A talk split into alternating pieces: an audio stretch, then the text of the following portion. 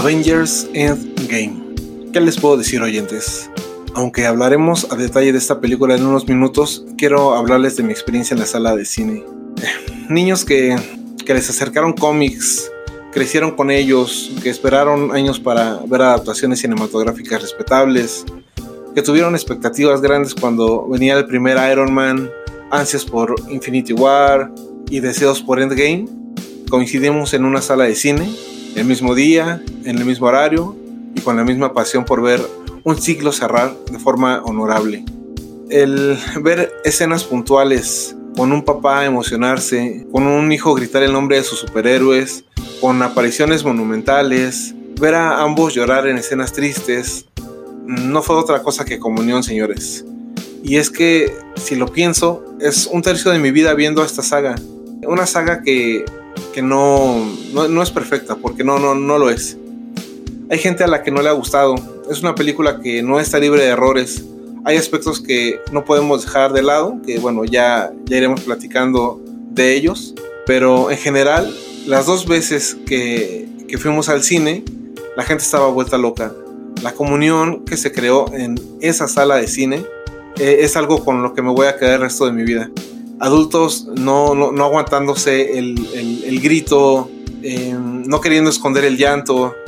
De verdad fue, fue, fue, fue monstruoso. Eh, aún lo recuerdo y se me, se me enchina la piel. Creo que junto con Coco, la película, bueno, es donde más he visto llorar a la gente. Pero bueno, claro, Coco llevaba un, un sentido muy mexicano y creo que por eso nos, nos llegó a, a, pegar un poco más. Pero fue tremendo, fue, fue brutal. Y esto no significa que en todas las salas haya sido así. Hubo gente que, que quizá quiso esperarse un poco más a que todo este hype pasara para poder ir de forma más tranquila al cine. Pero hay otros que intentaron conseguir los boletos lo más rápido posible, precisamente por eso, porque sabíamos que la gente que, hiciera ese esfuerzo por ser de los primeros era gente que tenía muchísimas ganas e iba a ir con la misma conexión que, el resto. Entonces, así fue. Ese fue mi, sentir. Em, lamento mucho que, que haya personas que no lo hayan disfrutado del todo porque se están perdiendo de un sentimiento majestuoso. Antes de verla, yo le decía a todo el mundo, es que vamos a ver historia en el cine, no es solo una película de superhéroes, vamos a ver una historia completa, vamos a, crecer y le vamos a poder platicar a nuestros hijos que nosotros vivimos esa época del cine de oro de superhéroes, ese, esa época en la cual se rompieron varios estereotipos del friki, del nerd, chicos que quizá antes querían hablar de, estos gustos no lo podían hacer porque eran considerados super tetos, ¿no? Y ahora es cultura popular, ahora todo el mundo quiere saber y quien antes lo criticaba y, pensaba que, que, era una pérdida de tiempo este tipo de cine, pues ahora se tiene que tragar sus palabras, tiene que aprender un poquito. Pero bueno, esta es mi opinión.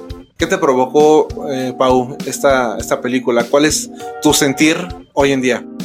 Creo que lo que dejó en mí fue emotividad. O sea, mm, ha sido una película que ha tocado fibras bastante sensibles en muchos de nosotros, ya que son personajes con los que hemos crecido a lo largo de 11 años. Creo que en mi caso, eh, pues han sido películas que he compartido con mi familia, entonces pues sí dejan em, un sentimiento un poco de nostalgia debido a que pues esta era de Marvel acaba a lo mismo que pues también nosotros vamos creciendo y vamos encontrando cada quien su propio rumbo. Entonces em, deja muchos sentimientos.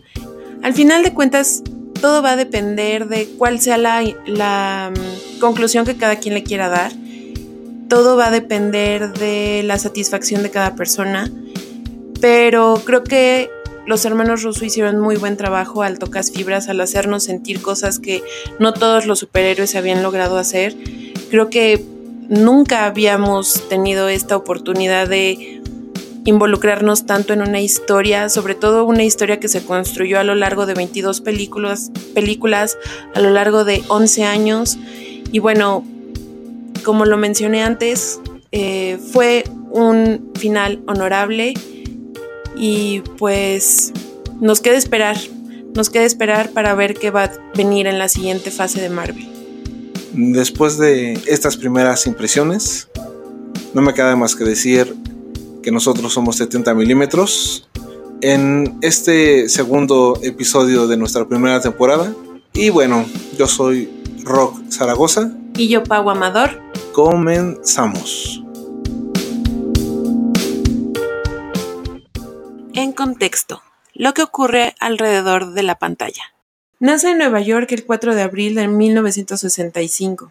Es actor, productor y cantante, ganador de dos Globos de Oro y de un BAFTA. Tiene 26 años de experiencia en el mundo del espectáculo y ha rodado alrededor de 80 películas. Ha sido nominado al Oscar en dos ocasiones, una en 1993 por su papel en Charles Chaplin y otra en el 2009 por su papel en Tropic Thunder. Así es, adivinaron, estamos hablando el día de hoy de Robert Downey Jr.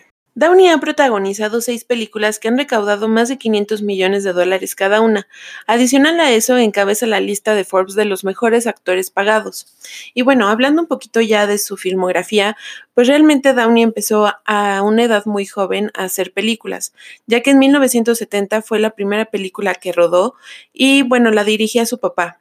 Así sucesivamente durante las décadas y bueno, durante los ochentas, eh, las películas que más em, presentaron o son más representativas de él, tenemos por ejemplo With Science, eh, The Pickup Artist con Money Ringwald o El cielo se equivocó.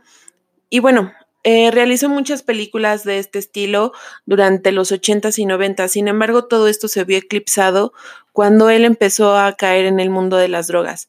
Y desafortunadamente él cayó en este mundo debido a su padre, ya que él fue quien lo empezó a introducir en este mundo. Y bueno, no fue que a partir de ahí y a una edad muy temprana empezó toda esta vorágine y este escándalo que iba rodeando su vida a través de posesión de drogas, arrestos, etcétera. Entonces, realmente se, se, percibía a Downey como un actor, em, pues no era confiable, ya que no sabían qué iba a suceder en, en los rodajes. En muchas ocasiones llegó eh, intoxicado, eh, era rebelde, entonces prácticamente se hizo una muy mala fama a través de, de los años 80, 90 y principios de los 2000 y no fue hasta que John Favreau eh, pues puso la fe en él. Y tuvo fe para realizar Iron Man 1. El año siguiente, Guy Ritchie puso también la fe en él para realizar Sherlock, Sherlock Holmes, pero creo que esta saga no ha cobrado la fuerza que cobró en su momento Iron Man. Y bueno, fue así que eh, Robert Downey Jr. fue el precursor de este nuevo universo cinematográfico de Marvel.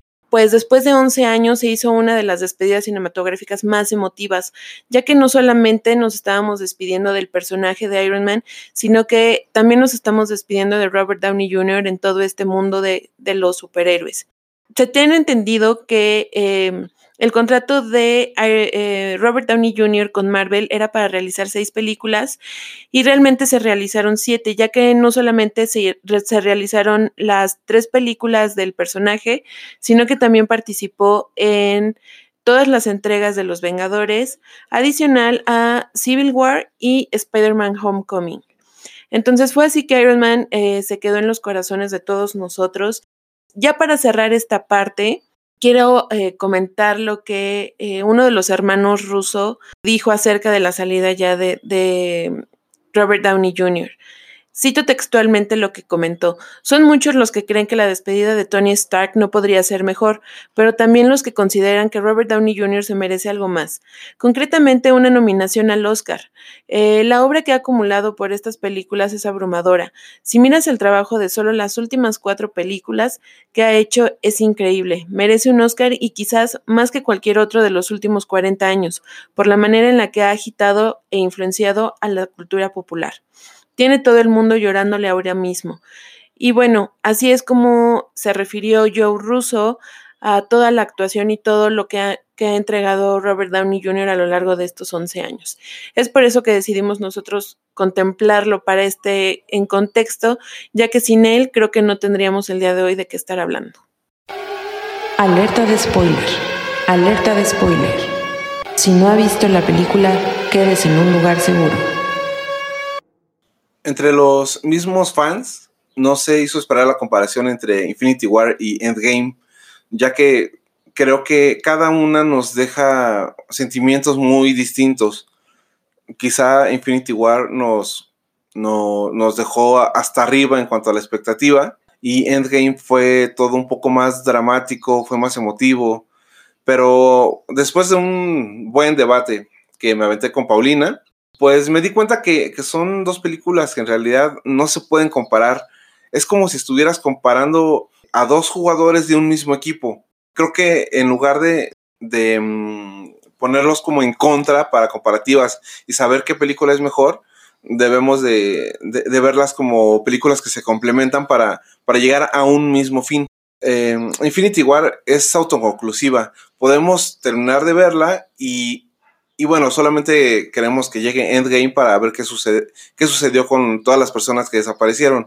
Pero insisto, creo que es un, es un complemento muy, muy agradable, que al final lo, debemos, lo debemos de ver como un mismo resultado y no como, como dos películas completamente diferentes. Sí, coincido contigo en muchos aspectos, sin embargo creo que en otros no tanto. Yo fui de las personas que puso a comparar las películas, porque sí, como habíamos comentado en algún momento, eh, para mí Infinity War tenía, era como lo mencionaste, autoconclusiva, o sea, tenía muchos cierres, era redonda, no dejaba cabos sueltos, como en algunos aspectos sí los pudo llegar a dejar Endgame.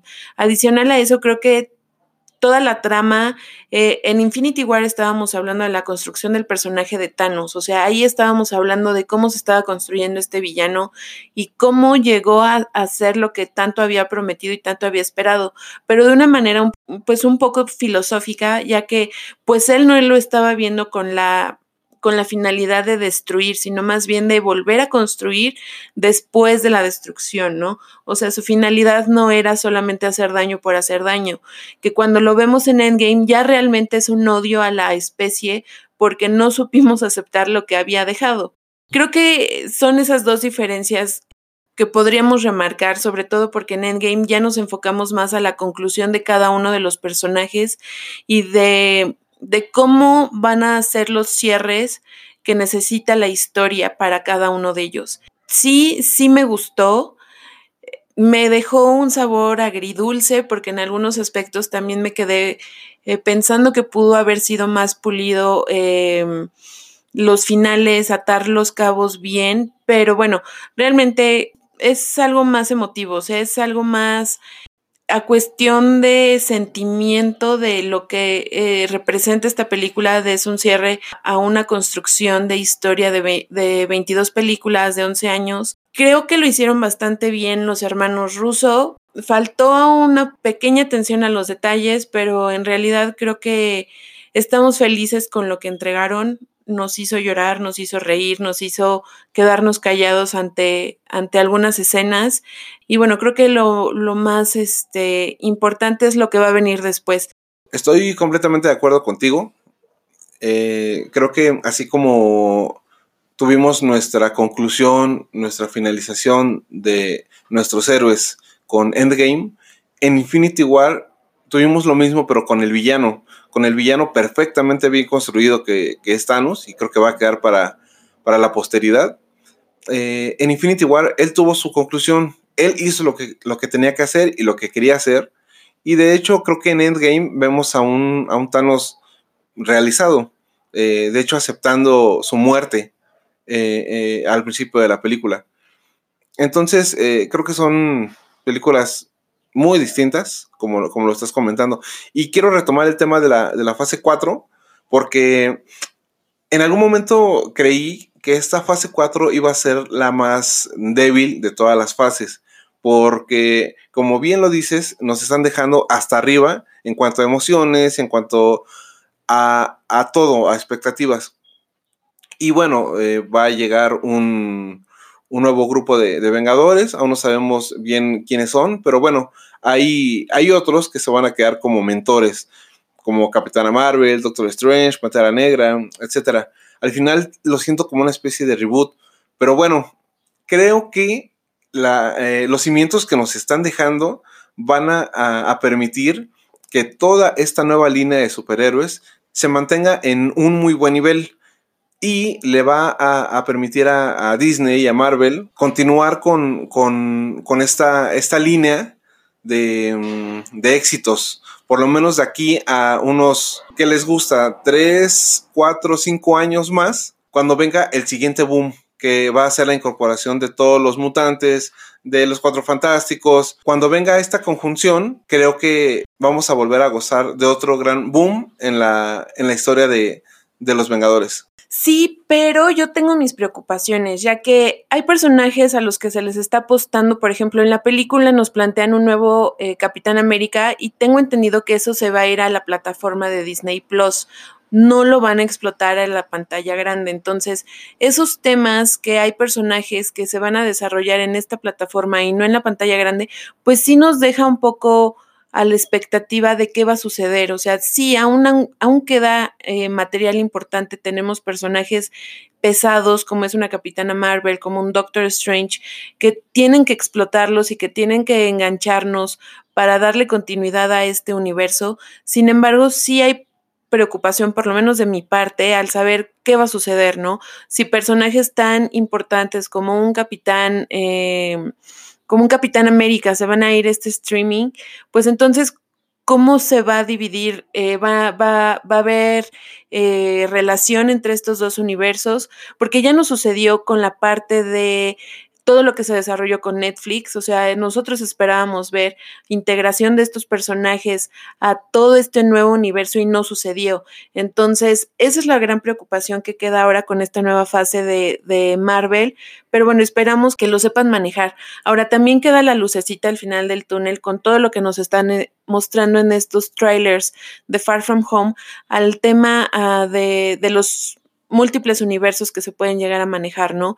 Entonces creo que eso es una posibilidad muy buena, es, una, es un gran abanico de posibilidades que nos puedan mostrar estos distintos universos y que pueda haber otro, otro tipo de, de personajes, ¿no? Y la integración entre ellos, pero sí tienen que saber canalizar los esfuerzos a donde deberían, que Obviamente una plataforma como lo que se está planteando de Disney Plus, pues sí va a ser reditable, pero no tanto como la taquilla, eh, como lo ha sido ahora Marvel con esta última película de, Endgame. Tenemos que ver qué va a suceder en la taquilla de Far From Home. Tenemos que ver cómo va, cómo, cómo va a cerrar realmente esta fase 3. Y pues a esperar, es lo único que nos queda. Inicia la película con Iron Man y Nebula en esta nave a punto de colapsar, entreteniéndose para pasar el tiempo. Eh, Tony enviando mensajes a Pepper a través de su casco. Y bueno, cuando nos muestran un, aparente fin para estos dos personajes, llega Capitana Marvel a, salvarlos. Llegando a la Tierra, eh, vemos cómo todos reciben a, a Tony. Aquí hay algo muy importante y es que quien recibe a Tony no es Pepper, es Steve Rogers. Y recordemos que aún en esta parte están, pues, con sus diferencias por lo que pasó en, Civil War. Pero bueno, aquí vemos cómo se olvidan de todo esto para, pues, para fundirse en un, en un abrazo. Ya después eh, eh, Capi le, reclama a Tony por qué, no estuvo o dónde, o dónde estuvo en la pelea de Thanos, perdón, en la pelea contra Thanos y pues este le responde que él estaba ocupado en, sus cosas. Y bueno, la, plática la interrumpe Nebula para, para comentarles que ella sabe dónde pueden encontrar a Thanos. Acto seguido llegan al planeta Titán y vemos a un Thanos pues versión gajero, ya desenfadado, eh, su armadura ya la colgó en el gancho, eh, dedicándose al cultivo o algo parecido, vemos que toma algún tipo de fruta o algo así para alimentarse. Bueno, llegan nuestros héroes, tienen una pequeña plática de lo que le sucedió a las gemas, pues él les, les dice que las destruyó con las mismas gemas, y en una escena donde, donde para mí Thanos acepta su muerte, no está ofreciendo resistencia, Thor le corta la cabeza. Eh, esa parte creo que nos sorprende a todos, ya que por lo menos yo no creí que Thanos fuera a morir tan, tan pronto. Sí, realmente saca de onda o desconcierta que que todo lo que estaban buscando lograr en la primera parte, que es Infinity War, pues lo consiguieran aquí en los primeros 10 minutos de la película, que era terminar con, Thanos. Pues es un sabor, eh, vuelvo al punto, agridulce, ya que vemos a los Avengers o a lo que queda de los Avengers frustrados, tratando de encontrar respuestas a, a costa de cualquier cosa y pues al no encontrar estas respuestas, al enfrentar a Thanos, pues se ve la decepción y, y el desquicio de alguno de ellos, que, que, bueno, más adelante se va planteando cómo es que cada uno afronta esta, esta situación. Y antes de continuar, eh, me gustaría hacer una mención específica al, a la imagen del físico de Tony en, en, el espacio, porque se ve brutalmente delgado. Seguro hubo algún tipo de CGI o algo parecido. Cinco años después veremos a nuestros héroes tratando de sobrellevar el presente, que por cierto eh, Thanos decía que todo iba a, ser más equilibrado, y iba a, las personas iban a estar más agradecidas por, el tema de, que la mitad de, los seres vivos se hubiera ido, pero pues no, realmente en ese presente se ve todo lo contrario, se ve que nadie ha podido superar lo, lo, que sucedió y mucho menos olvidar. Entonces eh, tenemos a, Steve Rogers en un tipo de, de, grupo de autoayuda, tenemos a Ojo de Halcón convertido en un justiciero tipo de Punisher llamado Ronin, y en fin, nada pinta de la mejor forma para, para todos ellos, hasta que una rata milagrosa sale picando botones en la furgoneta de Scott Lang y listo, eh, lo regresa a nuestro espacio temporal. Así es, me voy a regresar un poquito en, en la plática porque Cabe mencionar que en la escena donde el Capi está en el grupo de autoayuda, uno de los personajes que sale ahí es, un hermano ruso y otro es Jim Starling, que es el creador de Thanos. Entonces es un poco, eh, darle un poco de trasfondo a esa escena, ya que pues su creación es eh, la persona que lo llevó ahí. Eh, es, es, es un tema pues un tanto irónico y bueno, eso queda como, como dato curioso de esa escena. Ya retomando el tema donde nuestra amiga ratita libera a Scott Lang, pues bueno, previamente a todo esto estamos manejando un tema o un ambiente oscuro de pesadumbre en cuanto a cómo va llevando la película estos temas de las pérdidas. Y, cuando regrese Scott Lang, pues viene ese alivio cómico, viene esa relajación en los personajes hasta cierto punto, que bueno, no dentro de todo lo malo que, que está ocurriendo, pues no todo tiene que ser pésimo, ¿no? Entonces él le trata de dar este giro a, estas secuencias y aquí me causa mucho ruido una situación. Si nosotros recordamos la película de Ant-Man, cuando regresa Michelle Pfeiffer, ella ha envejecido eh, pues bastante al momento de estar en el reino cuántico, cosa que no sucede con Scott Lang puede, aquí eh, pues lo dejo a su criterio, me gustaría escuchar, bueno, o leer sus opiniones de, de qué, qué, qué, creen que es lo que sucede, ya que eh, pues realmente lo que pasa en el reino cuántico es significativo al, al tiempo que ha pasado en la realidad, ¿no? En el presente. Entonces, quisiera saber sus comentarios. Esto es algo que a mí me causó ruido y que es uno de los cabos sueltos que deja esta película. Y bueno, siguiendo con la trama, eh, vemos otra escena donde está Natasha con, eh, hablando con los hologramas de, de, de, Capitana Marvel, de War Machine, de Rocket y de Nebula en distintas eh, posiciones del planeta o del universo, ya que eh, Capitana Marvel está cuidando eh, otros planetas debido a que pues pasaron la misma situación que en la Tierra. Entonces ella está apoyando esa parte. Y bueno, por otro lado tenemos la escena donde está Natasha hablando con los hologramas de Nebula, Rocket, War Machine y Capitana Marvel. Y pues está haciendo referencia o está más bien tratando de saber cómo están cada uno de ellos y las zonas que están protegiendo, ya que pues todo el universo pasó por lo mismo que está pasando la Tierra. Entonces estas personas están eh, haciendo alusión de, de, que están tratando de resolver eh, o, o tener bajo control pues distintas situaciones en distintos puntos. Aquí los hermanos rusos realmente me quito el sombrero ante ellos porque se documentaron, trabajaron eh, de la mano con el resto de los directores y sobre todo en cuestiones de secuencia, en cuestiones de hacer guiños a otras películas.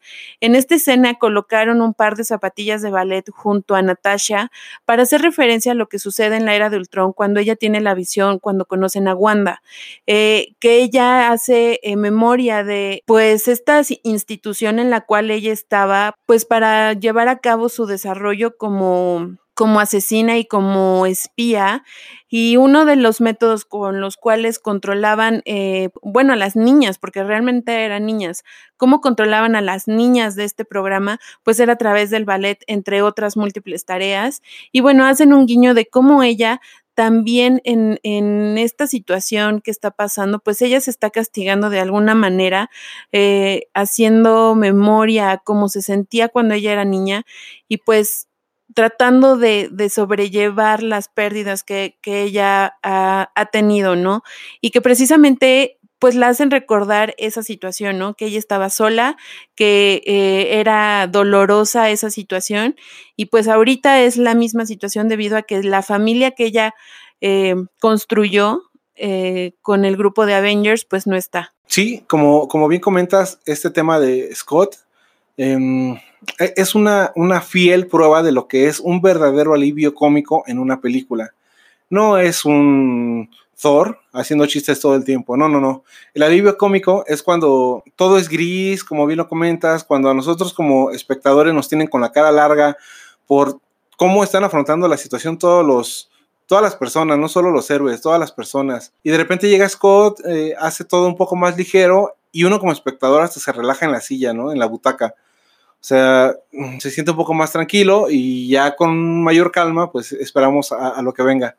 Y en el tema de Natasha, es, es brutal, es, e, de verdad es, es tremenda la forma en cómo nos están indicando los rusos que se está flagelando, que se está eh, castigando con el tema del ballet, o sea, sabemos lo, lo, lo, impactante o lo que representó en su niñez, eh, es brutal, o sea, el, el cómo con simplemente poner unas zapatillas a un lado, nos crean tanto y tanto eh, la, el momento, la, escena. Y bueno, eh, entonces eh, Scott se acerca con, con Natasha y con em, Steve Rogers para plantearles la idea del, de este universo cuántico y las posibilidades para regresar en el tiempo. Le compran la idea y, deciden eh, separarse, si no, si no mal recuerdo, Pau, para buscar a Tony Stark, a Hulk y a Thor. Sí, así es. Eh, la escena siguiente es, vemos a Scott Lang, Natasha y, y Steve Roger yendo por este Hulk. Y aquí la escena causó mm, causó un murmullo raro en la sala de cine, ya que vemos a Bruce Banner como Hulk, pero con la inteligencia y el control de Bruce Banner. Entonces aquí ya vemos un Hulk inteligente, ya vemos un Hulk vestido, un Hulk que este, está bajo control y es un tanto, pues, chistoso porque pone la, la voz y, las y la personalidad de Bruce Banner que, que interpreta Mark Ruffalo eh, pues conviviendo con su némesis, ¿no?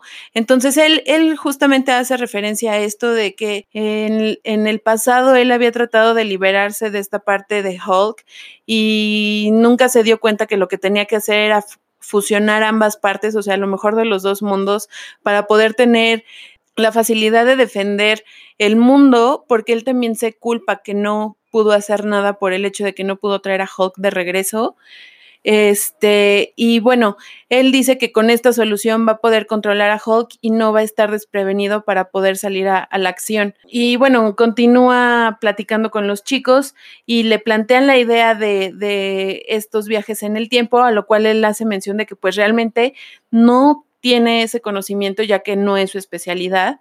Y bueno, es ahí donde ellos se tornan a buscar a Tony Stark les compro, ok, les compro a, a lo ruso esta parte de, mmm, de un Hulk diferente. Sí se las compro en una cafetería, estando platicando con los niños, eh, sumándose al alivio cómico, pero no, no, en una batalla. O sea, no todos extrañamos al Hulk eh, destroza todo, vuelto loco. Realmente creo que se desaprovechó mucho a, a este señor en, en, en la película, digo, no estamos adelantando, pero tenía que decirlo porque no habíamos hecho eh, mención de, Hulk.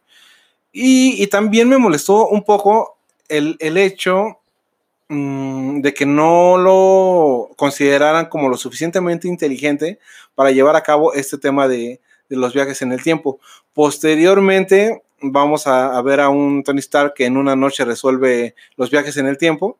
Digo, ok, también lo compro, pero no me digas que Bruce Banner no es capaz de hacerlo. E, él es eh, igual de inteligente, él es igual de capaz y no, no, por favor no me lo hagas menos con tal de darle un protagonismo a Tony Stark. Eh, esa es la única parte que puedo mm, repudiar un poco. Ok, eh, y escena continua, tenemos a, Rocket ya con, el reclutado Hulk yendo por, por Thor em, para, llevar a cabo esta, esta misión de, los viajes temporales. Mm, ¿Qué les digo? Parece que el ser el rey de Asgard te permite comportarte como un niño, eh, comer todo lo que quieras, beber todo lo que quieras, jugar Fortnite eh, todo el tiempo, eh, estar discutiendo en línea con otro, con otro niño, no sé, la escena no, no, no, no, me, no me gusta para nada, pero bueno, al final me parece que termina reclutando a, Thor de igual manera. Es Scott Lang, Natasha y Steve Rogers son los que van por, por Tony Stark y le plantean esta idea de hacer un eh, un asalto en el tiempo para poder eh, ver de qué manera podían regresar las gemas o podían regresar el tiempo y evitar lo que sucede, el chasquido de Thanos. Y bueno, le plantean la idea a Tony Stark, a lo cual, pues como lo bien mencionaste, él se rehúsa, se rehúsa a hacer esto debido a todo lo que tiene él por perder. Y bueno, eh, también creo que ya habías mencionado un poco eh, el hecho de que él lo resuelve en una noche. Después de la visita de estos Avengers, él, resuelve en una noche cómo hacer estos saltos en el tiempo y tiene una plática con Pepper donde él le dice es que ya lo resolví, o sea, ya lo resolví, ya sé qué hacer, pero no voy a hacer nada y me voy a ir a acostar a dormir. Y Pepper le menciona, ¿y vas a poder descansar? O sea, ¿vas a poder estar tranquilo con esa decisión? A lo que él pues obviamente se queda callado y en el corte de escena pues ya lo vemos llegando a la base de los Avengers con la respuesta, ¿no? Y lo recibe justamente Steve Rogers listo para pues para ver cuál va a ser la situación, ¿no? Previo a esto cabe mencionar que sí hacen unas tomas con Hulk tratando de resolver el tema de los saltos en el tiempo y pues realmente no logra descifrar cuál es la situación, ¿no? Eh, somete a Scott Lang a, unos, a una escena pues bastante cómica debido a que hace que el tiempo atraviese a Scott Lang, entonces lo vemos desde ser adolescente a ser un bebé a ser un adulto mayor. Y bueno, ahí te están haciendo notar que pues realmente eh, Hulk necesita una contraparte para poder aterrizar bien cómo sería el planteamiento en los saltos en el tiempo. Y bueno, ya eh, siguiendo la secuencia de escenas, vemos a todo el equipo reunido tratando de descifrar cuáles serían los saltos necesarios o en qué temporalidad tendrían que hacer los saltos necesarios para recuperar las gemas. Antes de, abordar lo que sucede con todos nuestros héroes en los diferentes espacios temporales a los que se dirigen eh, en busca de estas gemas, eh, quiero plantear la idea que los rusos nos vendieron para, bueno, como regla de esos viajes en el tiempo. Em, el más importante es nosotros estamos en nuestro presente, pero viajamos al pasado. Entonces, ese pasado se convierte en nuestro presente. Ellos no, no, mm, abordan el tema de diferentes mm, dimensiones, simplemente una misma dimensión, solo que con pasado y presente. Entonces, ellos se refieren a que cualquier movimiento, cualquier situación, cualquier cambio que llegue a ocurrir en nuestro pasado eh, presente no va a afectar en nuestro presente actual o presente futuro, como lo queramos ver. Eh, esta regla se rompe en varias ocasiones, pero bueno, al final esta es nuestra, nuestra regla, o por lo menos la, que nos están imponiendo los, los hermanos rusos. Aquí es donde se van encontrando con situaciones mm, ya vistas en películas anteriores, como la escena del ascensor del Capitán América, que por cierto me encantó que la cambiaran con un eh, Hydra, en lugar de la mítica golpiza del ascensor, eh, ya que, bueno, el Capitán América es un privilegiado de que conoce el futuro y ya sabe para quiénes eh, trabajan estos, estos mercenarios. Así que puede engañarlos y sale caminando como si nada. Ya abajo en el ascensor empieza la acción y termina con Loki llevándose la gema. Eh, para muchas personas piensan que, que es la arista con la futura serie de Loki, Pero si hacemos caso a la hechicera suprema, pues no debería ser así. Simplemente tendríamos una línea donde existe una gema robada, nada más. O sea, Loki no se la llevó a, ningún otro espacio temporal. Pero, digo, al final fue robada y, ya veremos a, dónde terminó el, bueno de Loki. Sí, justo como lo mencionas, Rock, al momento de que la, la hechicera suprema empieza a mencionar esto es cuando precisamente Hulk va a visitarla eh, y, trata de, obtener la, gema del tiempo. Eh, cabe mencionar que todos estos saltos son simultáneos, o sea, las escenas se van dividiendo por temporalidades y momentos distintos en la Tierra, incluso en el exterior, pero todo sucede al mismo tiempo, porque se supone que ellos solamente van a estar eh, un minuto fuera de su presente para realizar este, este extracción de las gemas en ciertos puntos. Entonces, al momento en que Hulk empieza a tener esta plática con, con la hechicera suprema, pues ella le dice que no pueden hacer eso debido a que el espacio continuo tiene cierta pues valga la redundancia, continuidad, y que esas gemas le dan esa continuidad, pero que si ellos extraen eh, cada una de estas gemas se van a disparar distintas realidades sin afectar el futuro presente que ellos están viviendo, pero que sí se van a generar líneas alternas.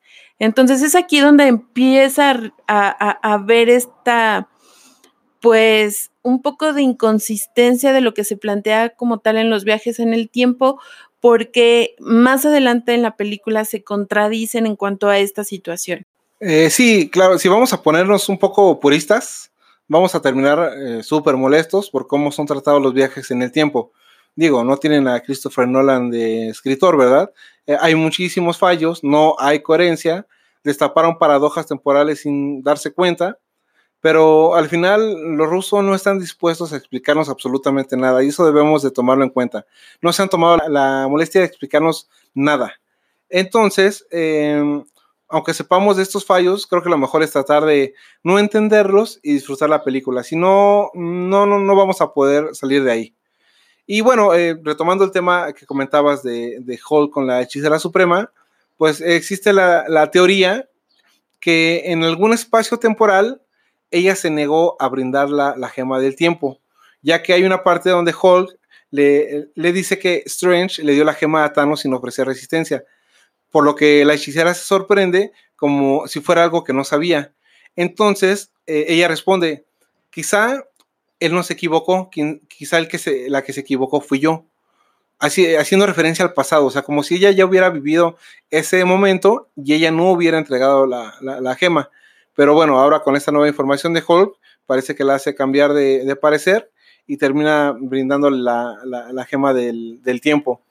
Esto, digo, no es más que una, una teoría, se presta la película para esta y muchas más con, la apertura de los viajes en el tiempo deteniendo un poquito las, las teorías, vamos a, ponernos con los pies en la tierra. Entonces quedamos con que eh, Loki se lleva al tercer acto para no sabemos dónde, ya lo veremos en la serie de, Disney Plus seguramente. Eh, como perdieron esta, esta gema, Tony y Steve se dirigen a 1970 para recuperarla, ya que Tony eh, entiende que hay un punto en el pasado donde existe la posibilidad de encontrar la misma gema y también las partículas PIM, que eran lo que estaban ocupando para los viajes en el tiempo. Entonces, eh, bueno, en esta parte la película se, se enfrentan a fantasmas del pasado. Eh, Tony ve a su papá y Steve ve a Peggy. Eh, en esta parte no hay escenas de acción, pero, pero son las partes emotivas que nos dejan marcados el abrazo que, le da Tony a, su papá, la forma en que se pone nervioso, o sea, jamás vemos a un Tony Stark nervioso, pero digo, está viendo a su papá. Tiene muchísimas cosas que arreglar respecto a ese tema, pero pues bueno, no se puede. Y, todo esto lo sustituye a un momento de, emotividad. Y en esta secuencia de escenas se hacen dos guiños importantes. Uno es al casco original del hombre hormiga y otro es a Jarvis, ya que en ambas eh, situaciones, pues bueno, es en el contexto de lo que estamos viendo en, en, en esta temporalidad que es 1970 y tanto el papá de Tony Stark como el, el doctor Pym son jóvenes y bueno, aquí también vemos una un guiño a, Michael Douglas joven, hecho obviamente por CGI, y bueno, pues es como una mera referencia a, estas dos este, situaciones particulares. A su vez, en otro planeta y en otro momento de la historia, podemos ver a Nebula y a Máquina de Guerra obteniendo la gema del poder que en teoría debería de ser robada por Star-Lord. Una vez que consiguen la gema, vemos que Máquina de Guerra puede hacer el salto al presente, sin embargo Nebula se queda atrás debido a que se conecta con la nébula de ese presente. Y es decir, que la nébula de ese presente es la que está trabajando directamente con Thanos. Entonces, la nébula del presente futuro se vuelve un canal para saber todo lo que están haciendo los Avengers y de qué manera van a encontrar las gemas. Y también se da cuenta Thanos de cuál va a ser su futuro. Entonces, él es ahí como se mete a la ecuación de esta nueva secuencia de tiempo y es el puente, esta nébula es el puente para, para que ellos estén informados, tanto Thanos, Nebula y Gamora de ese momento, estén enterados de todo lo que va a venir a continuación. Y bueno, aquí me cabe resaltar un punto que es otro cabo suelto que dejaron los hermanos, eh, los hermanos rusos, ya que Nebula, al darse cuenta de esta situación, en vez de hacer el salto y, e informar a todos los Avengers ya en el presente presente, pues no, decide correr a, la nave e informar de esta situación a, Hawkeye y a Viuda Negra que están viajando a Bormir por la gema del alma toca el turno de, Asgard, bueno, el Asgard pasado presente. Eh, y tenemos a Rocker y a Thor encontrarse con René Russo, que vuelve a, interpretar a la madre de Thor, y a Jane Foster. En esta parte volvemos a ver fantasmas del pasado, ya que Thor ve a su mamá y se comporta completamente diferente a como lo habíamos visto en, toda la película. ¿Por qué? Porque aparentaba un, un Thor bastante relajado, como que no le interesaba nada, pero bueno, resulta que cuando su mamá lo ve, hasta hay una escena cómica donde se tapa de, se trata de tapar la barriga y, está un poco apenado por el, el, Thor que le está presentando a su mamá, o sea, no, no, no es la mejor imagen de él y lo sabe. Entonces, en esta parte volvemos a, pues a notar un poco de diferencia con, con este tema. Otra cosa para, para, la que sirvió este, este viaje fue para que nuestro Thor, el de nuestro presente, recuperara su martillo. Recuerdan que que mm, creo que fue Hela quien se lo destruye en Ragnarok. Eh, ahí es donde lo pierde, pero bueno, aquí lo recupera. Mm, otra pregunta extraña, pues sería qué va a pasar con el Thor de esa, de esa línea temporal, o sea, porque ya se quedó sin martillo, ¿no? No sé qué, va a hacer para conseguirlo. Este es otro tema que nadie nos va a explicar, que todavía no tenemos una respuesta de los hermanos rusos y bueno, los cabos sueltos se siguen acumulando. Acto seguido, eh, podemos ver también a Natasha y Ronin que van con cráneo rojo ah, por la gema del alma. Y aquí nos encontramos con una de las escenas más conmovedoras de la película, ya que es la lucha entre Nat y Ronin para ver quién se va a sacrificar para obtener esta gema. Creo que aquí la película empieza a tomar eh, tintes más sentimentales y ya empieza a hacer pues estos cierres de personajes eh, bastante motivos para la audiencia, ya que pues sabíamos que iba a suceder, ¿no? Sabíamos que iba a suceder al momento en que eh, explican que alguien tiene que ir por esa, por esa gema. Entonces sabíamos solamente que no, no estábamos conscientes qué personaje iba a ser eh, el que iba a tener el desenlace. Y bueno, continuando, pues bueno, vemos una pequeña pelea para, para ver quién va a ser el que se va a sacrificar y, y, en algún momento creemos o nos hacen creer que va a ser Ronin el que se va a sacrificar, cuando realmente quien lo salva de esa caída y termina cediendo su vida para obtener la gema del alma, pues es Natasha. Entonces Natasha al momento de salvar a Ronin se deja caer en el abismo y es así como Ronin puede obtener la gema del alma y bueno, una vez ya de regreso con los Avengers, pues se dan cuenta de cuál había sido el precio a pagar. No sé tú, Pau, pero yo esperaba que, que quien muriera fuera Ronin porque digo, ya se, ya se había planteado eh, el tema de la película de, La Viuda Negra y de la serie que va a tener Disney Plus también de este personaje de, de Hawkeye, Pero seamos sinceros, creo que nos interesa menos Hawkeye que, que Natasha. Y pensé, bueno, yo pensé realmente que, iba a morir, iba a ser él. Pero bueno, entonces, eh, paso seguido, vemos a, una nébula, eh, a un villana, a una aliada de Thanos, eh, conspirar con, él mismo para tender una trampa a los Vengadores pues resulta que secuestran a la Nebula buena y quien toma su lugar pues es la, mala. Es decir, ella es quien, quien viaja a nuestro presente. Ya con las gemas juntas y con, con, el segundo guante del infinito construido por Tony Stark, Hulk es el elegido para tronar los dedos. Y bueno, eh, todos vuelven menos Natasha y Gamora, ya que su muerte fue por causas diferentes al chasquido de las gemas. Paso siguiente, tenemos a Thanos del pasado en nuestro presente. Recordemos este plan maquiavélico que arman entre, entre mm, Nebula y él para pues para venir a nuestro, a nuestro presente. Después del chasquido de Hulk, Thanos ataca a nuestros héroes, empezando la batalla épica.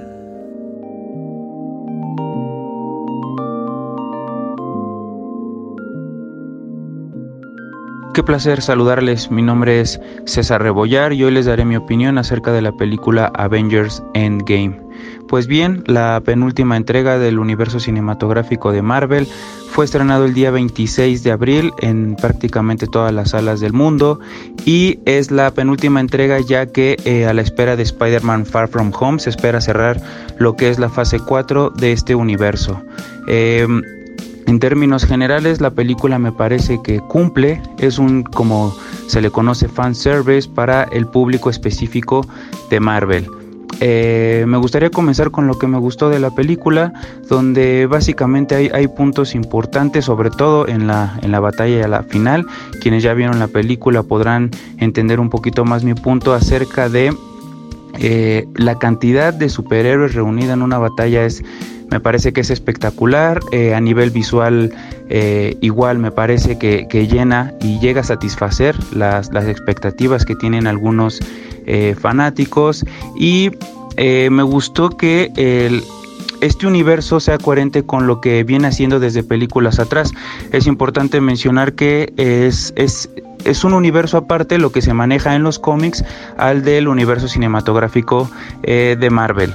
Eh, lo que no me gustó básicamente fue el, trato que le dieron a algunos de los personajes, eh, como es el caso de Thor y Hulk, ya que desde la película de Thor Ragnarok no, no, no me llegó a satisfacer el, el humor que se, introdujo a estos personajes y aquí creo que se refleja bastante el cambio, eh, la evolución del, personaje dentro de este universo.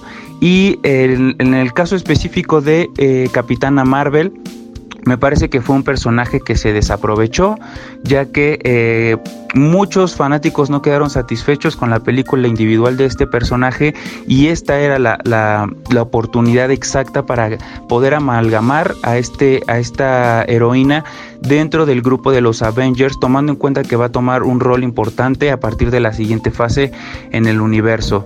El, me agradó también el, recorrido que se hace a lo largo de 10 años de películas, aunque eh, me hubiera gustado ver un poco de lo que fue la, la era de Ultron pero eh, me parece que en términos generales la película cumple, eh, te deja con, la, con las ganas de observar la segunda entrega, de la última entrega, perdón, que es Spider-Man Far From Home, y así darle cierre a lo que fueron 10 años de películas. Eh, gran, gran trabajo de los hermanos Russo y de Kevin Feige a la cabeza de este sueño que empezó con Iron Man.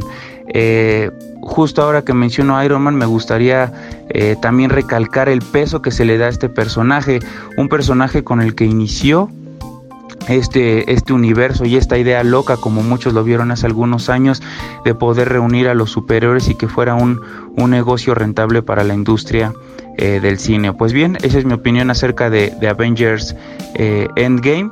Hasta luego.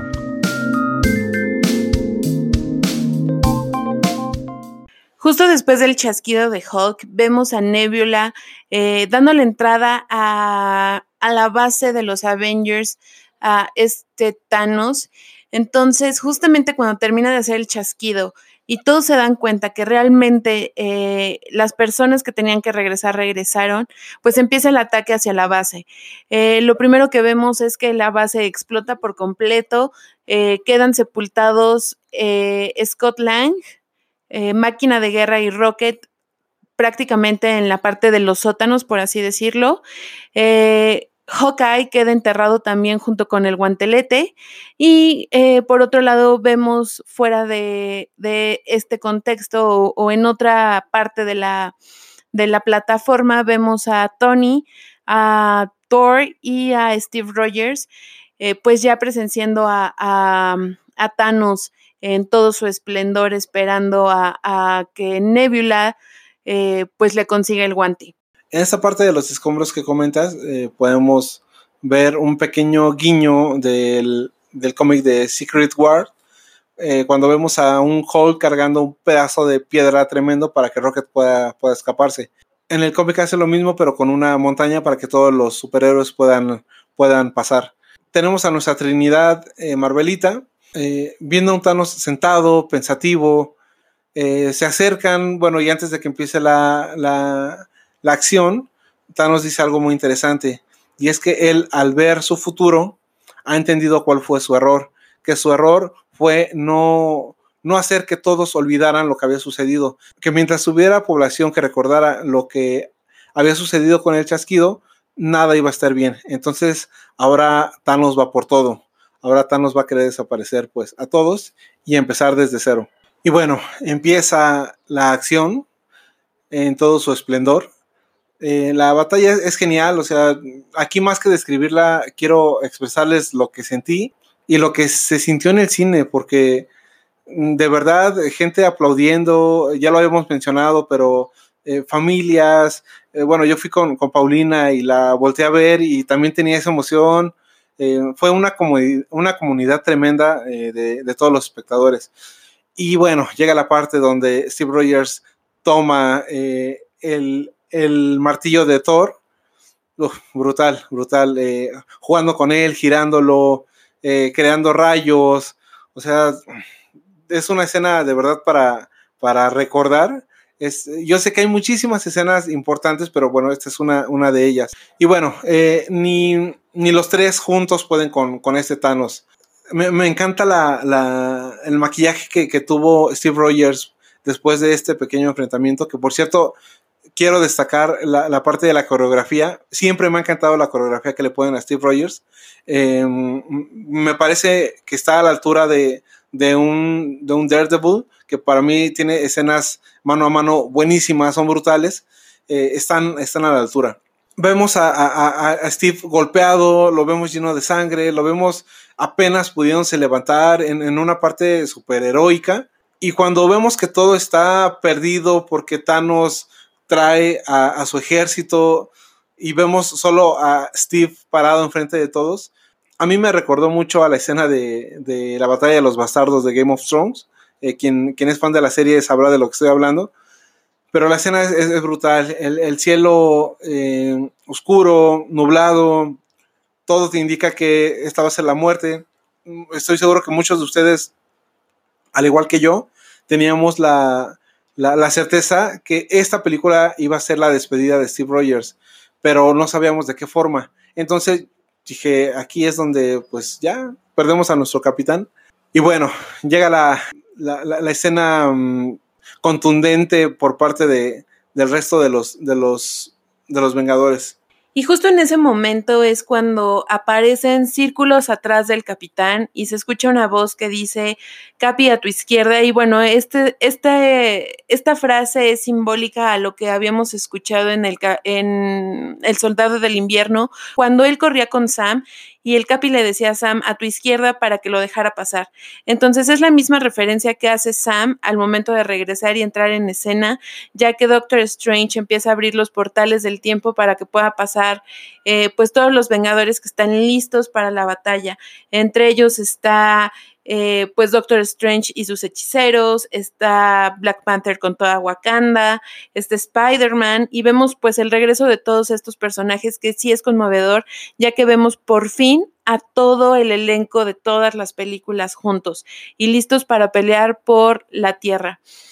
Y bueno, otro punto aquí, eh, pues importante es resaltar que también las mujeres en esta película tuvieron su, presencia bastante marcada. Eh, en algún punto de la batalla, pues se ve un ensamble donde están todas las mujeres. Ah, porque cabe resaltar que se presenta la batalla también Pepper Potts con el, con el traje que le crea Tony, eh, muy similar a los, a los Mark que él utiliza.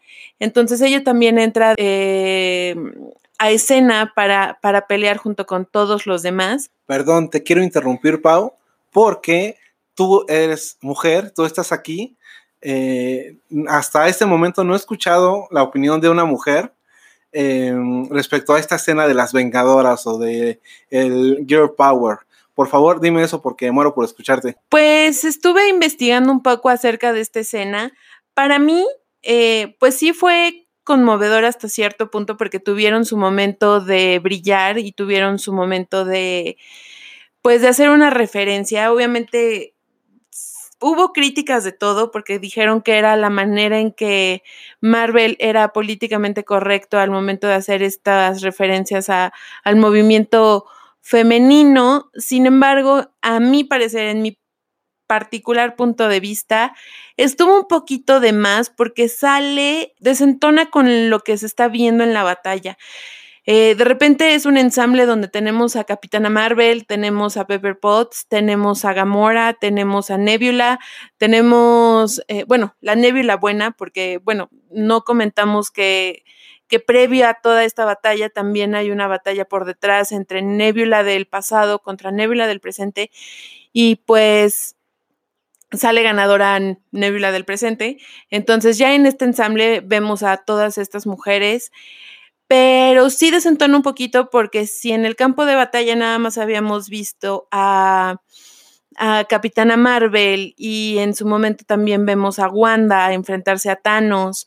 Y se supone que cada una estaba haciendo eh, una tarea distinta en el campo, de repente de la nada se juntan todas y ayudan a Peter Parker. Entonces sí desentona porque no tiene una razón de ser en cuestión de secuencia de la escena, pero el trasfondo pues es, es conmovedor le acabas de dar al punto, porque eso es exactamente lo que iba a decir. ¿Qué más eh, potencia en una mujer quieres que a una Wanda haciéndole frente a Thanos, destruyéndolo, haciéndolo como juguete, eh, cosa que, que, ni la Trinidad junta lo pudo hacer? O sea, eh, Wanda sola pudo haberlo destrozado. O sea, esa escena me encanta. Y, aquí no, no, se trata de que sea hombre o mujer o políticamente correcto. O sea, realmente no rompe el ritmo de la película, como bien comentas. Eh, digo, si al final una, una, mujer o alguien feminista o alguien políticamente correcto quiere eh, rebuscar en esta película, ahí está su escena. Ah, ah, o sea, no, ¿para qué eh, haces esta, esta escena de, de mm, las vengadoras? para quedar bien con cierto sector. Mm, te saca muchísimo. Y luego eh, es muy gracioso porque en esta parte está Spider-Man y digo, están en una batalla, pero Spider-Man se hace a un lado, así como, bueno, o sea, les toca a ustedes. Yo no voy a pelear, eh, no sé por qué, estamos en una batalla de vida o muerte, pero yo me hago a un lado para que sean puras mujeres las que están peleando. O sea, no tiene sentido, de verdad no tiene mucha, mucha coherencia. Pero bueno, también es que ah, sé que hay gente que, a las que les gustó muchísimo y es muy respetable, pero mm, Rosa, de nuevo, en lo políticamente correcto. Sí, coincido. Creo que, pues sí, no me quiero ir mal al ser mujer y decir esto, pero sí estuvo un poquito de más porque rompe la secuencia, como lo habíamos mencionado. Adicional, no es una escena que estuvieran contempladas los directores, ya que eh, leyendo entrevistas, esta escena fue eh, solicitada por el grupo de mujeres, eh, bueno, eh, Brie Larson, eh, eh, Gwyneth Paltrow, todas estas eh, actrices solicitaron este, este momento para pues brillar en conjunto. Y, y, bueno, eh, continuando con estas escenas de batalla, y pues eh, puede un poquito la ausencia de la capitana Marvel en esta escena de la batalla, porque realmente ella es quien se queda con el estandarte a seguir eh, esta nueva fase de Marvel, entonces sí nos puede un poco que nada más haya tenido ciertas apariciones dentro de toda la película, ya que pues ella va a estar a cargo de llevar al equipo de Avengers de, pues a partir de ahora, ¿no? Entonces sí, sí sale un poquito, pues nos faltó un poquito de, presencia de Capitana Marvel. Eh, también en cuestión de ausencias podemos tocar el tema y que muchos eh, fans criticaron y, lo hicieron notar en las redes sociales, que no tuvimos tanto la presencia de Doctor Strange. Sin embargo, creo que podemos concluir que la ausencia de Doctor Strange se debe a la naturaleza de la que estamos viviendo, que es la batalla, que si recordamos en Infinity War, él le dice que solamente había una posibilidad dentro de 14 millones eh, de posibilidades que existían entonces, él precisamente no se involucra tanto porque cree que si interviene de más, no, no se van a dar las cosas como se tienen que dar para que puedan tener una batalla satisfactoria eh, en pro de los Avengers. Sí, de hecho hay una parte donde le comenta a, creo que Tony Stark le pregunta, ¿no? De, oye, tuviste las posibilidades, algo así, eh, ¿por, qué no, ¿por qué no me dices? Algo, no recuerdo bien el diálogo, y Strange le dice, si te lo digo no va a pasar. Y entonces, pues creo que esa es la mejor referencia de, del por qué tan ausente el Doctor Extraño. Así es, y más adelante en la, en la misma escena de la batalla, pues Doctor Strange solamente le hace un gesto a Tony donde le, le, le hace eh, la seña de uno, o sea, ahorita, este es el momento. Eh, y bueno, ya viene para culminar la escena de la batalla. Pues aquí es donde ya todo se empieza a tornar un poco más emotivo, ya que pues como buena película de Marvel nos ponen en que estamos a punto, que los, que los Vengadores están a punto de ser derrotados, sin embargo, eh, están buscando la manera de solucionar todo y se presenta la escena donde pues ya es la escena decisiva, la escena que va a desenlazar la batalla, el desenlace que, estábamos esperando todos para alguno de los personajes. Eh, sí, em, digo, solo por describir un poco el cómo consigue el guante de Thanos, en esta parte del Power Gear, eh, quien lleva el, guante, por cierto, este guante lo, quieren llevar a la furgoneta de, de Scott, para devolver las gemas y, bueno, ya al final los Vengadores ya consiguieron lo que querían, que era regresar a, todos los que se habían ido con el chasquido y bueno, ahora les tocaba regresar las gemas. Pero Thanos no lo, no lo permite, eh, alcanza a Capitana Marvel, tienen una batalla pues agradable a la vista, eh, sí muestra eh, mucha fuerza Capitana Marvel, hasta que llega un momento en el que Thanos quita una gema para poder golpearla y bueno, con eso basta. Entonces eh, llega la parte de la que tanto eh, han estado hablando y, a la que te refieres, Pau. Iron Man se lanza a Thanos, eh, forcejean un poco, sale volando. En este momento entra la tensión cuando la música tiene su increchendo y Thanos levanta el guante y dice su famoso soy inevitable. Al momento de chasquear los dedos, pues no pasa nada. Hasta que la cámara se dirige a Tony y vemos que él tiene el verdadero guante. Eh, es cuando escuchamos la para siempre famosa e imborrable frase de Soy Iron Man, chasqueando los dedos. Y acto seguido a que Tony dice esta frase, pues empieza a desaparecer el ejército de Thanos, empiezan a esfumar en este polvito que ya vimos en Infinity War. Eh, y pues bueno, van desapareciendo a cada, cada elemento o cada persona que estaba del lado de Thanos hasta que empieza a desaparecer Thanos. Eh, es ahí donde todos se dan cuenta realmente de cuál ha sido el poder del guante, porque recordemos que no cualquiera podía utilizar las gemas debido al poder que éstas ejercían en la persona. Entonces, todos caen en cuenta de cuál era el desenlace de Tony.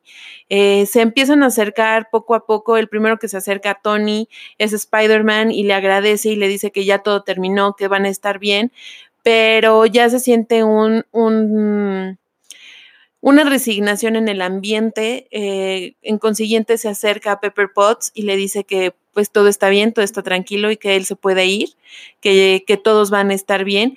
Esta escena causó mucha polémica porque muchos críticos y muchas personas dijeron, ¿cómo es posible que en la escena final donde está muriendo Tony Stark, Pepper Potts, que se supone que es el amor de su vida y la madre de su hija, no le dice te amo? Porque realmente no sucede en la escena, sin embargo es un, ok, quédate tranquilo, vamos a estar bien, no pasa nada. Y pues sí, es así como termina, eh, termina este personaje eh, y termina también la participación de Robert Downey Jr. en todo este mundo de, de Marvel con la muerte de Tony Stark después de, de hacer el chasquido y de, después de haber salvado a la humanidad.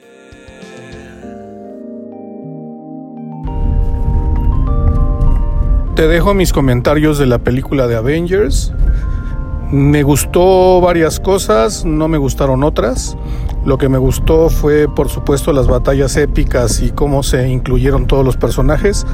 No me encantó la parte de disminuir a un par de personajes, me refiero a Hulk y a Thor. Thor, un personaje en retiro de esa manera no me gustó nada. Y eh, Hulk, una creación digital que no me convenció y aparte Creo que tampoco fue un logro afortunado que, pareciera que estaba ahí o real, ni su actitud me, encantó porque no es un hall que conociéramos. Este, de ahí en fuera, pues la vi bien, no me encantó y si tuviera que darle una calificación del 0 al 10 sería entre 7.5 y 8. Gracias.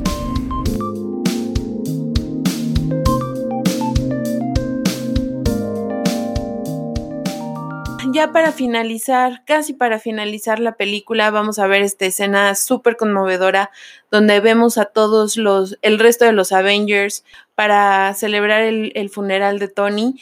Vemos en primera, en una primera toma, vemos en el lago que está junto a la casa de Tony, eh, un arreglo de flores con el reactor, el primer reactor que utiliza y con la leyenda que manda a grabar Pepper que dice, esta es la prueba de que Tony Stark tiene corazón. Y bueno, acto seguido vemos, enfocan a su hija, a Pepper Potts, a Happy, vemos que todos se han reunido, está eh, Peter Parker con la tía May, vemos a, Thor, a um, Hulk, a Running con su familia, vemos eh, a Doctor Strange bastante tranquilo debido a esta resignación que él ya eh, sabía cuál iba a ser el desenlace. Eh, también vemos eh, al príncipe de Wakanda con su, con su familia y algo aquí que, me gustaría recalcar y que abre la puerta para una futura generación de Iron Man es la presencia de este niño que participa en Iron Man 3 está ahí, está presente en el funeral de Tony. Entonces esto también nos puede llevar a sacar conclusiones a lo mejor eh, adelantadas de que puede haber una generación de jóvenes Avengers y que tal vez él sea el que desarrolle el papel de, Tony Stark. Pero bueno, esas son conclusiones, esas son teorías que podríamos estar generando y es bueno tener estos guiños eh, eh, dentro de esta escena tan emotiva. Sí, otro de los, de los guiños es cuando la hija de Tony pide una hamburguesa a Happy y Happy se conmueve y le dice que pues, su papá era fan de las hamburguesas. Eh, todo conectado, eh, son, son muchos años de, aristas, de directores trabajando conjuntamente, escritores eh, al pendiente de, que no, no, se les vaya ni un detalle. Insisto, hay, hay muchas partes que mm, quizá nos puedan saltar un poco, como, como la parte de Steve Rogers eh, viejo. Digo, no me quiero saltar la, narrativa de la película, pero mm, bueno, tenemos eh, la parte donde Rogers va mm, a, regresar todas las gemas, que por cierto no sé cómo le habrá hecho para regresar la, gema del alma, pero bueno, Digo, de hecho, tampoco nos han dicho que sí la hayan regresado. Quizá en algún momento nos van a comentar que no, no se pudo y a ver qué sucede. Pero bueno, en esta escena, Steve Rogers, que decide quedarse en el pasado, igual se crea otra paradoja desde mi punto de vista, porque pues creo que se queda con un agente Carter perteneciente a otro, bueno, no perteneciente, pero que correspondía a la línea de otro Steve Rogers. Entonces, eh, pues, ¿qué pasa ahí? Hay un Steve Rogers que se queda solo porque otro Steve Rogers en la misma línea temporal se queda con su, con su Peggy Carter. No, no lo sé, ni no lo van a explicar. Pero bueno, eh, haciendo un lado otra vez y cerrando un poquito los ojos, disfrutamos esta conclusión que le dan a, Steve Rogers, viejo, realizado, satisfecho, tuvo la vida que, siempre deseó y que se perdió por, pues, por ser un, superhéroe. Y pues pareciera que, que, regresa justo en aquel lunes, en aquella cita que iba a tener con Peggy para, para ese famoso baile y la escena es muy conmovedora con, la música de la época. Eh, me, encanta esta, esta finalización que, tiene Steve Rogers. Y bueno, no podemos dejar pasar esto eh, que tanto ha sonado en redes sociales y que realmente es uno de los puntos álgidos y más emotivos de la película, es cuando eh, están proyectando el testamento de Tony Stark y hace una narrativa bastante conmovedora. Aquí puedo admitir que fue donde lloré, fue donde lloré porque realmente es el cierre de una saga de películas con las que crecí viendo con mi familia y que empieza a hacer referencias acerca de la familia muy fuertes, que no importaba eh, el hecho de tenerlas, sino que era el hecho de poder salvar a todas esas personas que se quedaron sin familia, o sea, hace te toca fibras muy sensibles al momento de que hace eh, este sacrificio para que todos los demás estén bien. Y bueno, pues cierra con la frase de te quiero 3000. Entonces, pues sí, es bastante conmovedor eh, eh, esta situación y creo que más de una persona se puede sentir conmovida con las palabras de, de Tony hacia su hija. Retomando donde, donde te quedaste, Rock, pues sí, luego vemos que regresa un Capitán América viejo, otro cabo suelto que no vamos a entender realmente por qué sucede de esa manera, siendo que el Capitán América pues ya tuvo las inyecciones para poderlo hacer inmortal y pues vemos un Capitán América pues envejecido, siendo que volvemos al punto, si Scott Lang, que estuvo también en el reino cuántico y, hizo, e, estuvo pues realmente cinco años ahí metido, no tuvo eh, un envejecimiento eh, en cuanto a su imagen, porque el capitán sí, pero bueno, es algo que no vamos a saber hasta que alguien nos quiera aclarar esta situación. Y bueno, es aquí donde le pasa la estafeta a nuestro nuevo capitán América, que vendría siendo Sam. Eh, tengo entendido que hay cómics donde realmente antes de que sea Sam es Bucky. Desconocemos cuál sea la situación, pero como lo había comentado al principio del programa, eh, ¿cómo es posible que se le esté apostando a un nuevo capitán eh, América eh, y que lo vayan a mandar a, la aplicación de, Disney con una serie en conjunto con Bucky, cuando realmente el peso del capitán América pues debería ser estelar y debería ser la persona que siga este mundo? de, del mundo Marvel con películas, ¿no? Entonces es aquí donde nos deja pensando qué va a suceder en esta nueva fase del mundo eh, cinematográfico de Marvel, pero bueno, tendremos que esperar a ver qué sucede. Opino lo mismo que tú eh, respecto al nuevo Capitán América. Yo soy completamente Team eh, Bucky, pero bueno, igual, igualmente estuvo rondando redes sociales la explicación de, de los hermanos rusos respecto a, que para ellos Bucky es alguien corrompido, es alguien que ha estado en el lado oscuro, llamémoslo así, y que en cualquier momento puede volver a, estar ahí. Y no es digno de un Capitán América o de lo que representa un Capitán América. Y que por lo menos en este mundo cinematográfico, eh, Sam tiene más parecido en cuanto a ideales y en cuanto a pensamientos y forma de ser que eh, liderazgo con Steve Rogers. Eh, insisto, yo soy equipo Bucky, pero esta explicación no me resulta del todo mm, equívoca. Puedo aceptarla. Eh, mm, ya, ya veremos, digo, seguramente va a haber algún fanservice en esta serie que, que comentas, Pau. En algún momento Bucky se va a poner el traje del Capi América, porque eso sucede cuando desaparece nuestro Capitán América en los cómics. Em, pero, pero bueno, ya, ya, ya, nos tocará esperar, por lo menos aquí en México, al ¿qué? 2020, 2021, no recuerdo cuándo dijeron que iba a llegar esta aplicación, para, para ver qué, qué sucede. Y continuando con, con, estos cierres a nuestros personajes, pues tenemos a, a Thor, que en realidad no es un cierre porque, bueno, ya, ya vimos que se va a ir de, de aventuras con nuestros amigos de los Guardianes de la Galaxia, los Asgardianos de la Galaxia, como, como les llamaron, eh, igual referencias a cómics, seguramente ustedes ya lo saben. Em, vemos que, que, deja al nuevo Asgard en manos de Valkyria, un personaje que nunca entenderé por qué lo eligieron como Valkyria, pero bueno, es lo que tenemos y es a lo que me voy a tener que adaptar. Y aunque al final no tiene escena post créditos, sí podemos escuchar al final cuando aparece el logo de Marvel un pequeño martilleo, haciendo un, homenaje a, aquella película primera de Iron Man donde construye su, traje en aquella cueva. Y bueno, previamente a eso hay unas ilustraciones magníficas de todos nuestros superhéroes. Y bueno, en la parte donde um, aparece la imagen de, Iron Man, pues la gente aplaudió, varios se pusieron de pie y todos salieron extasiados de la sala del cine. Antes de, finalizar este podcast, que sí es verdad, nos fuimos un poco de prisa, pero fue por, por, porque estoy seguro que muchos de ustedes ya vieron la película. Eh, era un poco redundante explicarles a detalle, así como lo hicimos en el podcast anterior, eh, cada escena.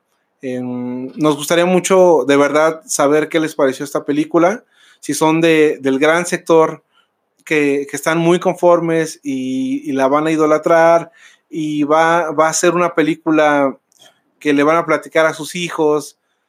No sé, que valoran el hecho de, de que nos tocó vivir esta, esta transición, estos años de, de, construcción de un mundo de superhéroes o del, porcentaje eh, pequeño que no está conforme y que por alguna razón no le encuentran absolutamente nada bueno a esta, a esta película. Pero bueno, como les decía antes de despedirnos, quiero saber tu, tu opinión, Pau, de, de esta película. ¿Algo que quieras comentar? Creo que la familia aquí es la parte fundamental de toda esta historia. Eh, cada uno de los personajes desarrolla una temática distinta de cómo afronta los problemas con su familia y cómo estos fantasmas se van eh, resolviendo conforme va pasando la película. Todos van haciendo las paces con su pasado para poder afrontar lo que va a venir. Y está por demás decir todas las fibras que va tocando. En lo personal, es una película que me conmovió mucho porque yo crecí con estas películas viéndolas con mi familia. Entonces es un cierre eh, a esa parte de mi infancia, entonces es por eso que toca muchísimas fibras. Eh, y bueno, resaltar el mensaje que deja, ¿no? Resaltar el mensaje que deja del valor de la familia, de que no importa cómo sea tu familia, si son las personas con las que naciste, si el punto es cómo la vas a defender y todo lo que estás dispuesto a hacer para lograr tenerlos juntos, para lograr que estén bien y que no importa cuáles sean los retos y todos los sacrificios que uno tenga que hacer, con tal de que eh, las personas pues que se quedan eh, estén bien. Claro, este tema ya lo habíamos platicado antes. Es un, es un tema tan evidente en la película, pero realmente no he escuchado a gente hablar de, de eso. Ver a un Tony Stark con su ahora esposa Pepper y su hija eh, ver a, a, Ronin con tal conflicto por haber perdido a su familia, ver a, a Natasha comentar que la única familia que tiene son sus amigos los Vengadores, mm, ver a, a un Hulk eh, siendo uno consigo mismo para poder tener una, una paz interior, eh, ver a, a una bruja escarlata, aún dolida por el tema de, de, visión, de cómo se lo arrebató Thanos, de hecho en algún momento en la película se, se lo dice, eh, a un Capitán América deseoso de esa vida que nunca tuvo, el no poder tener a su esposa, no formar una familia. E, e, e, esa parte son, son tremenda. Thor, eh, ver a su mamá, o sea, ver cómo ese personaje que aparentemente no le interesa nada cambia la forma de pensar en el momento que vea a, a su familia. No, no sé, Pau, si se me está yendo algún otro, otro tema en cuanto a, la familia, o sea, el, tema que, que, nos están poniendo en esta, en esta película. Pero, o sea, es, es tremendo. Y, y, estoy contigo respecto a que es con lo que nos debemos de quedar. Porque al final, así sucedió incluso en el cine. De verdad, a mí me tocó una persona que me volteó a ver, o sea, no, yo no la conocía. Y en las partes eh, poéticas de esta película, eh, me volteó a ver y puso una cara así como, güey, ¿estás viendo lo que está pasando? O sea, y la, comunión fue, fue tremenda y la unión que provocó esta familia, eh, esta familia de, los Vengadores y, y, de tantos años juntos, eh, la transmite perfectamente a todo, a todo el público.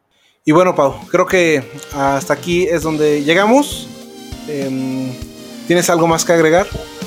Solamente agradecer a todas las personas que nos han escuchado en estos eh, inicios que tenemos con el podcast y bueno, que lo sigan haciendo y que compartan estos eh, capítulos a otras personas que ustedes sepan que aman este mundo del cine. Oyentes, yo también les agradezco mucho por, por su tiempo, por su preferencia y nos vemos en el miércoles de 2x1 News. Hasta la próxima.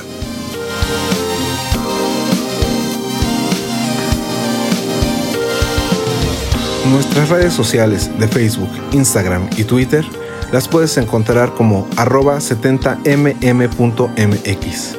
Si deseas compartir con nosotros lo que sea relacionado con este apasionante mundo del cine, seremos tus lectores.